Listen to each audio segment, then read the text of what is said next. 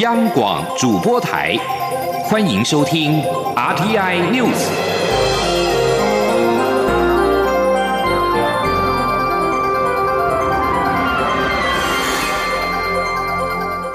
听众朋友您好，我是张顺祥，欢迎收听这节央广主播台提供给您的 RTI News。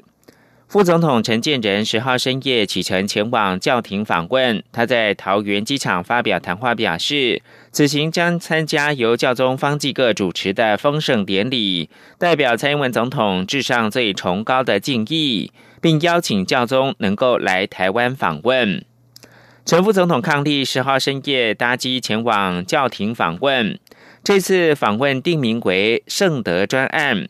此行除了参加十三号教宗方济各为英国纽曼枢机主教等五位天主教先人封圣典礼，也将觐见教宗方济各，视察驻教廷大使馆，预计在十五号返抵国门。陈副总统出发前在桃园国际机场发表谈话时表示，中华民国与教廷关系密切。此行将参加由教宗方济各主持的丰盛典礼，也将代表蔡总统、台湾人民以及天主教教友向教宗方济各致上最崇高的敬意。陈副总统也表示，将邀请教宗能够来到台湾访问，也将代表所有的教友跟教宗致上最诚挚的邀请之意。而昨天十号是双十国庆。外交部表示，教廷驻台大使馆日前以外交节略转达教宗方济各致蔡英文总统的国庆贺词。教宗除了表达祝贺，并期盼全民持续享有繁荣及和平，台湾人民持续获得上帝丰富的祝福。外交部表示，我国与教廷邦谊友好。近来，台泛双方在因应气候变迁、人口贩运、移工、难民、公共卫生等全球议题展开新的合作方向。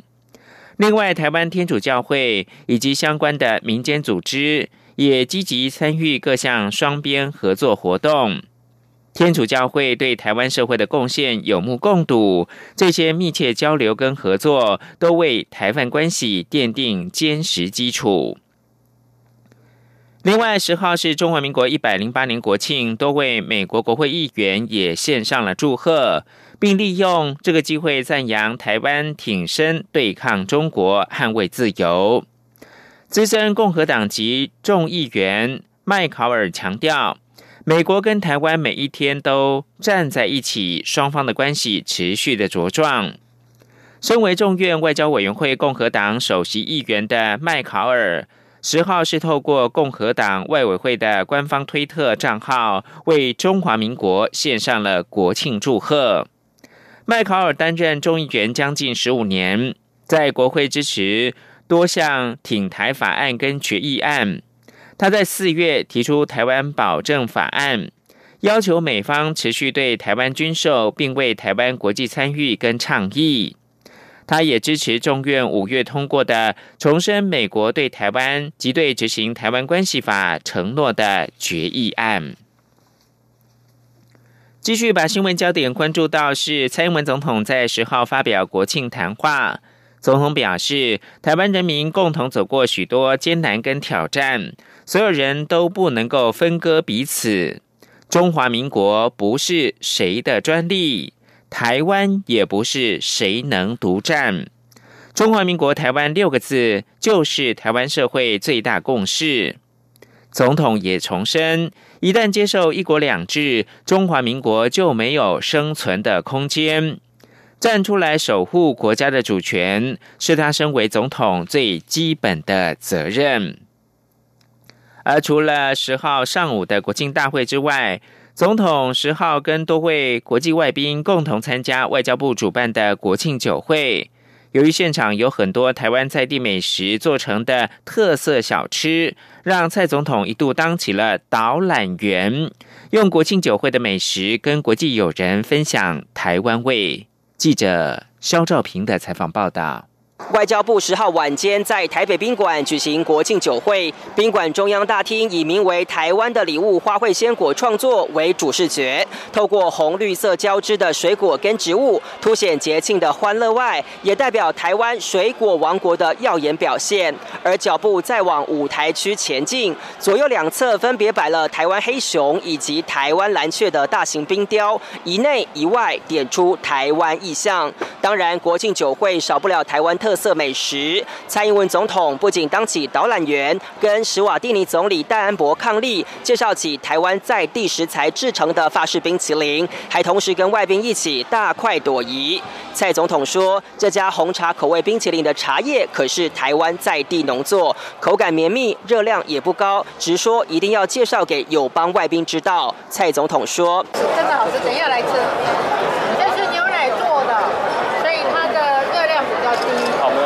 吃起来非常的清爽，但是非常的绵密，柔顺。老板说这。台湾做的口味，非常好吃。那有跟他们介绍吗？当然有，当然有。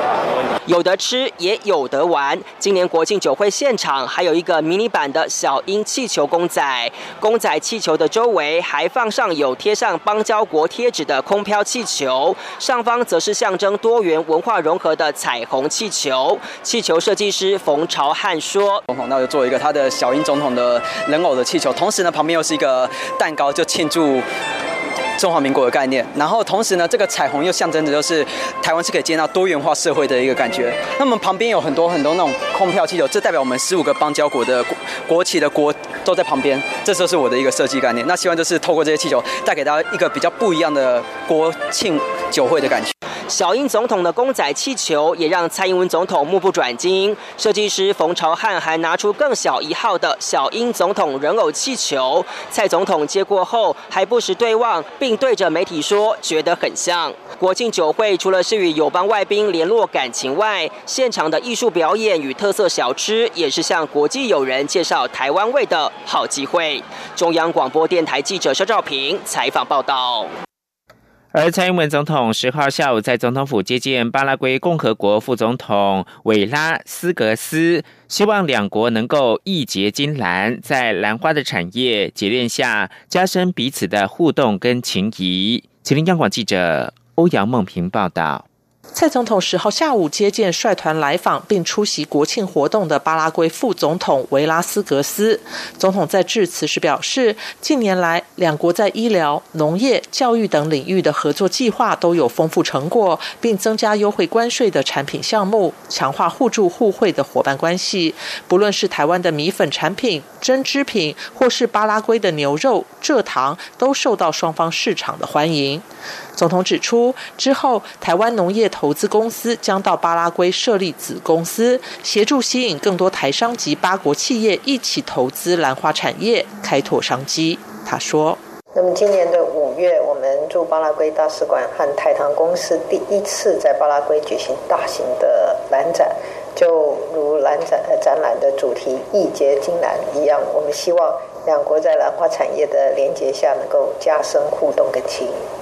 总统也强调，经济发展的成果需要民主、自由及人权的支撑与保障，这是中华民国台湾和巴拉圭共享的价值，也是最珍贵的共同优势。总统最后也借此机会感谢巴拉圭在今年世界卫生大会为台湾仗义直言，也期待两国一起努力，创造彼此更好的发展。中央广播电台记者欧阳梦平在台北采访报道。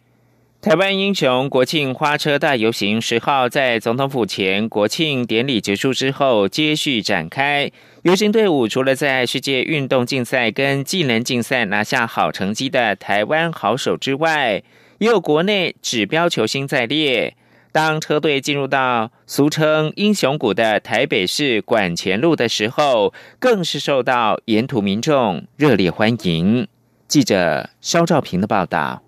中华文化总会将总统府前的国庆感动，透过十号登场的台湾英雄国庆花车大游行，再度把感动推到最高点。游行队伍表定从上午十一点四十分从台北市爱国西路出发，不过十一点不到，游行重点热区，俗称英雄谷的管前路，早已经有不少民众顶着艳阳，并挥舞着国旗，开心等候。这场游行紧扣勇敢、自信、坚持救营。主主题邀请了今年国军楷模，在境外写下最佳成绩的师大运国手，粉碎美国五连霸的世界冠军 U 十八选手，以及在第四十五届国际技能竞赛一举夺下全球第四名的台湾技能精英好手们，一同坐上英雄车队，不仅让国人一睹英雄风采，也把荣耀分享给台湾。而当车队进入英雄谷时，两侧还不时喷发纸花，场面。相当壮观绚丽，也令人热血沸腾。尤其是在国际技能竞赛为台湾拿下史上第一面汽车喷漆金牌的杨廷玉，带着微笑挥手进场。今年世大运拿下网球金牌的曾俊欣，挥舞着大面国旗进入英雄谷。还有世界十二强棒球赛中华队总教练洪一中、投手教练王建民等知名指标球星抵达时，民众情绪更是沸腾到极点。台湾之光。王建民继二零一三年经典赛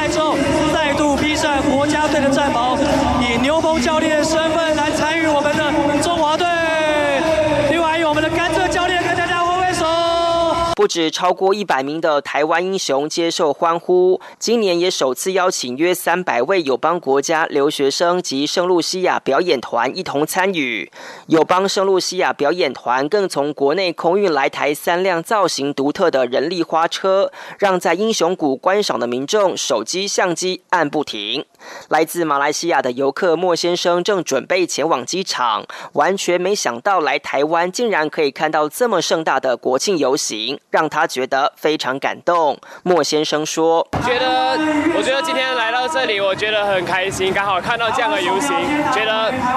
很不一样。然后跟我们的那边，跟我们马来西亚的有一点不一样，所以我觉得很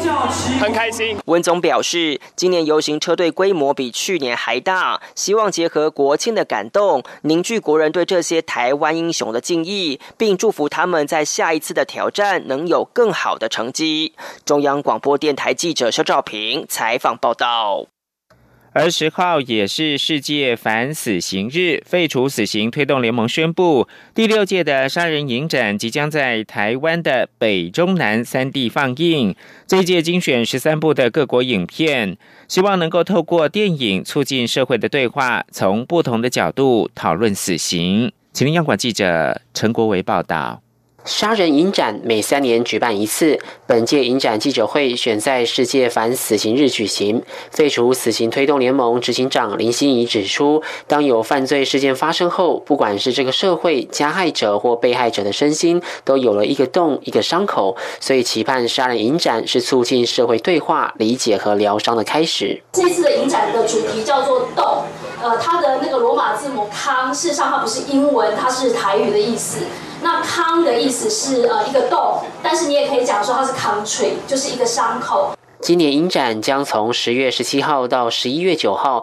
陆续在台北光点华山电影馆、台中万代福影城以及高雄电影馆举行，将播映十三部来自台湾、日本、澳洲、马拉维、法国、伊朗、马来西亚、丹麦、英国、南非的剧情片和纪录片，并在成功、静怡等多所大学举办校园场次。除了杀人影展，废除死刑推动联盟这个月也邀请法国摄影师克里斯托夫梅赫来台展。出他一系列关于罪与死的作品。林心怡说：“克里斯托夫梅克擅长人物特写，他在近几年走访多个国家，拍摄与死刑相关的人物，包括台湾的死刑冤案平反者苏建和。摄影展即日起在台北木哲咖啡展出。克里斯托夫梅赫表示，期盼大众观赏展览的同时，能直视这二十一位来自不同地方及背景的人，他们何以同样都被死刑制度牵连。”着，进而思考死刑制度对当今社会所带来的影响。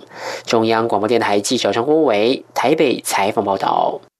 驻美代表高硕泰投书到《华盛顿时报》，期盼台湾能够以观察员身份参加国际刑警组织大会，表示若将台湾排除在国际执法活动之外，全球犯罪跟恐怖主义分子将是唯一的赢家。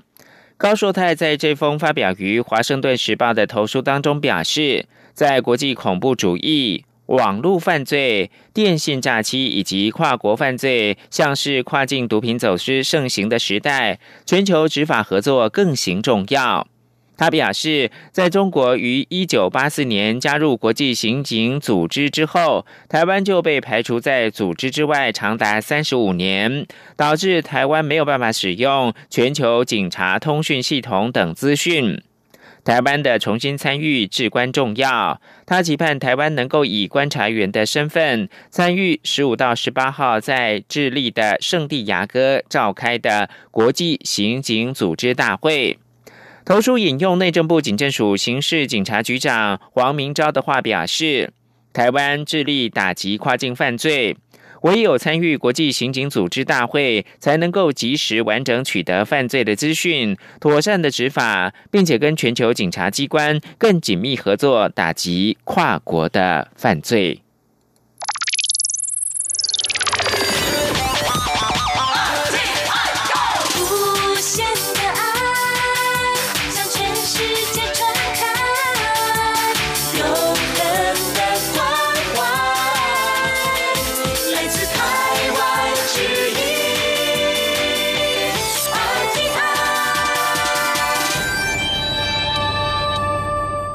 现在是台湾时间清晨的六点四十六分，又过了十五秒。我是张顺祥，继续提供的是二零二零的选举新闻。民进党的副秘书长林非凡在十号晚间，代表蔡英文总统以及民进党中央启程前往美国休士顿、洛杉矶以及加拿大多伦多。他说：“团结台湾之所以重要，正是因为即便是国庆日，对手仍在附和中国政府的九二共识论调。”林非凡十号晚间启程前往美加，展开为期七天的访问侨界之旅，参加蔡总统海外后援会的成立大会，定于十七号返国。林非凡跟行政院的前院长赖清德分进合集，赖清德下周将会拜访旧金山、芝加哥、华府以及纽约。林非凡在出发前在机场透过脸书贴文表示。从香港、西藏、新疆等例子看，即便国民党再次执政，仅以九二共识也不足以满足北京。林非凡指出，国际社会担忧中国前景，着手调查对中政策。高雄市长韩国瑜将国家未来前途赌在中国之上，是不明智的。而国民党总统参选人韩国瑜十号举行记者会，公布他的两岸政策白皮书。韩国瑜重申反对一国两制跟台独，要在捍卫中华民国的主权之下，坚持一中各表的九二共识。他并且强调，台湾不是任何人的附属品，不允许有人伤害台湾。若有必要，他一定会拿着枪捍卫中华民国的主权。请听记者刘品熙的报道。国民党总统参选人韩国瑜在十月十号国庆日当天中午，与国政顾问团总召张善政、两岸小组召集人赵建明、国安会前秘书长苏启及国安局前局长蔡德胜，在高雄竞选办公室一同穿上国旗装，庆祝中华民国生日，并发布两岸政策白皮书，与蔡英文总统的国庆演说较劲，意味浓厚。韩国瑜指出。蔡总统以“辣台妹”自居，经常用呛辣性言语挑衅两岸关系。虽然扬言守护台湾，但其实内心根本不正视中华民国的存在。这几个月来，频频靠反送中议题捡到枪。其实是把枪送给对岸来伤害台湾。他强调，中华民国有自己的宪法、宪政体制、国防与关税，怎么能跟香港画上等号？不该遇到选举就靠贩售亡国感来换取选票。针对两岸问题，韩国瑜提出四大主张，包括在捍卫中华民国的主权下，坚持一中各表的九二共识；两岸恢复互信，重建对话架构，建立朝野对话机制，形成内部共识；以台湾的民主化经验，为中国大陆政治改革提供借鉴。因为只有大陆民主化，才能真正确保两岸和平发展。韩国瑜强调。两岸目前不存在统一或独立的条件，台湾不是任何人的附属品。他身为总统参选人，绝不允许有人伤害台湾。只要有必要，他一定会拿着枪捍卫中华民国的主权。他说：“我认为现在两岸目前不存在统一或独立的条件。我们这一代人没有权利限制下一代人的选择。我们的责任在我们这一代人的肩膀上。”是努力营造更有实力、更和平的环境与条件。台湾不是任何人的附属品，我们不会允许有人伤害台湾。只要有必要，全体国人以及我本人，我们一定会拿着枪来捍卫中华民国的主权。当年创造“九二共识”一词的苏琪表示：“九二共识这碗热汤被民进党加了许多有毒的添加物，最后更把‘一国两制’也加进去。民进党拿着这碗毒汤向台湾人民推销，完全扭曲‘九二共识’的原意。”他并指出，中国大陆民意相当一部分很羡慕台湾的自由民主，但台湾追求台独后，中国大陆民意对台独的警觉与恨意。就压过对民主的喜欢。现在他们眼中看到的是台湾用言论自由、总统选举搞台独。他非常忧虑中国大陆老百姓对于武统台湾的强度，会让中共领导人习近平就算不愿意，却也不得不做点什么事情。央广记者刘聘熙的采访报道。对于韩国瑜的论述，蔡英文总统竞选办公室的发言人阮昭雄表示，韩国瑜口口声声说捍卫中华民国，但是却不放弃统一跟一中，意味有一天也会放弃中华民国。民进党中央也发出了声明，强调中国政府已经提出一国两制台湾方案，没有中华民国存续的空间。请记者刘玉秋的报道。国民党总统参选人韩国瑜十号举行记者会，公布两岸政策白皮书，重申反对一国两制与台独，并在捍卫中华民国的主权下，坚持一中各表的九二共识。对此，蔡英文总统竞选连任办公室发言人阮昭雄表示，韩国瑜阵营对中国的打压，一句话都不敢吭。今天所提的论述不叫两岸政策，而是人民日报社论。阮昭雄并说，韩国瑜口口声声说。捍卫中华民国，但却不放弃统一，不放弃一中，代表他们有一天也会放弃中华民国。而枪口对内，媚眼对中，这才是国民党一贯的两岸政策。啊，他们所提的两岸政策，哈，真是。呃，心口不一，然后如果一昧的往统一来倾斜的话，哈，未来这个中华民国搞搞不好就被他们消灭了。所以我觉得啊，为中华民国这件事情不是用啊嘴巴说说而已。民进党中央也发出声明，强力回击韩国瑜的两岸政策，强调中国国家领导人习近平已经在今年一月二号清楚的将九二共识定义为海峡两岸同属一个中国，共同努力谋求国家统一，而统一台湾的方。案正是一国两制台湾方干。中国政府的主张没有中华民国存续的空间，呼吁国民党不要蒙着眼睛一厢情愿。民进党也质疑韩国瑜阵营提出的两岸政策，丝毫会要求北京放弃武力侵台，反而将两岸和平的责任完全归咎于从未将战争视为选项的蔡英文总统与民进党政府，令人难以理解，更透露其自我矮化的心态。民进党强调，两岸关系是双向的，台海的和平稳定从来无法单靠台湾方面片面的善意与退让，而用承认一中、放弃主权换取的片刻安宁，也不会是真正的和平。唯有思索如何壮大台湾，厚植国力，自我防卫，并定锚于国际，才是王道。中广电台记者刘秋采访报道。教育新闻：十二年国教课纲新著名的语文课正式的实施。新北市有一百五十七所国中小开设两百六十二班，其中有七百三十六名新生选课，各班平均有两成是非新二代学生。其中在新店的北新国小的新著名语课，更有高达八成是非新著名学生。学生的学校更有七种是东南亚语言全都开课，成为全国的校园典范。请听记者陈国伟的报道。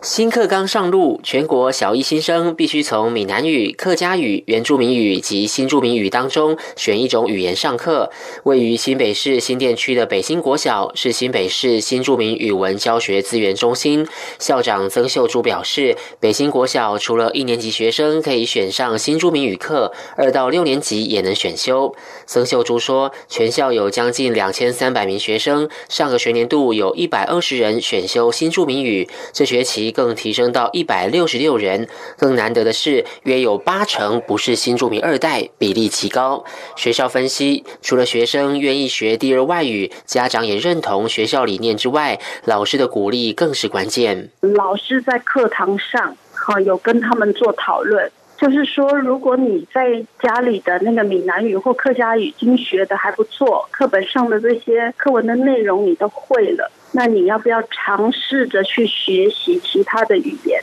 好认识其他的文化？所以老师在当时扮演很重要的这样的一个角色。曾秀珠提到，新著名语课排在每周二上午第一节上课，到了中午则利用广播系统邀请各东南亚语的老师，向全校师生介绍东南亚各国文化及歌谣。朝会时间有时也会安排新著名文化相关表演，或在各国节庆时举办多元文化闯关体验活动。像中秋节的越南呢，是要提灯笼，那老师就会跟着这个节日带着灯笼来给孩子看。那像今年的那时候端午节嘛，那端午节的时候，老师也会带越南的那个像那个方粽，他们粽子是长成方形，正正方方的方粽，好或长粽子，然后他就会切一切跟这些小朋友分享，那小朋友就很开心，因为在台湾可能他尝不到。七国新著名语在北京国小都有学生选，其中泰国语最多，有五十七人；其次是越南语四十九人，以及马来西亚语二十六人。选菲律宾语及柬埔寨语的人较少，分别为六人及两人。曾秀珠表示，非新二代的学生，如果家族中有某一国的新著名亲戚，或有人到东南亚国家工作，就会选择该国语言上课。他相信，学生们多学一些语言，有助于增进国际视野。长大之后工作也能拥有更广阔的发展。中央广播电台记者陈国伟台北采访报道。国际新闻：伊朗女性十号在首都德黑兰国家体育场观看国家足球队的比赛，这是他们四十年来的首次。这些女性同时也向上个月过世的蓝色女孩卡达雅丽致敬。伊朗十号与柬埔寨进行世界杯足球赛亚洲区的资格赛，现场的战况一面倒。伊朗中场以十四比零痛宰对手。不过，这场比赛更重要的意义不在于胜负，而是现场有超过三千名的伊朗女性在女性专区来观赛。一九七九年伊朗革命之后。伊朗即禁止女性观众进入到足球场或者是其他体育馆来观看男性的赛事，只有在少数场合，一小群人有例外。神职人员认为，女性必须受到保护，不能够感染现场的阳刚气氛，或者是目睹男性的衣衫不整。然而，在国际足球总会跟女性权利的倡导者施压之下。伊朗当局十号开放有三千张记号的门票给女性观众进入到自由体育场来观赛。最后提供给您是美国当局十一号表示，今年三月以来，因为电子烟相关疾病而死亡者已经达到二十六人，大概有一千三百人因此肺部受伤。官员还没有能够证实致病的原因，而兵分多路展开调查。法新社报道，美国疾病管制暨预防中心表示，至目前为止，在二十一周，一共有二十六人死因跟电子烟有关，肺部受伤者达到一千二百九十九人。在一千零四十三名登在性别跟年龄资料的病患当中呢，百分之七十是男性，八十则是在三十五岁以下。以上新闻由张顺祥编辑播报，这里是中央广播电台。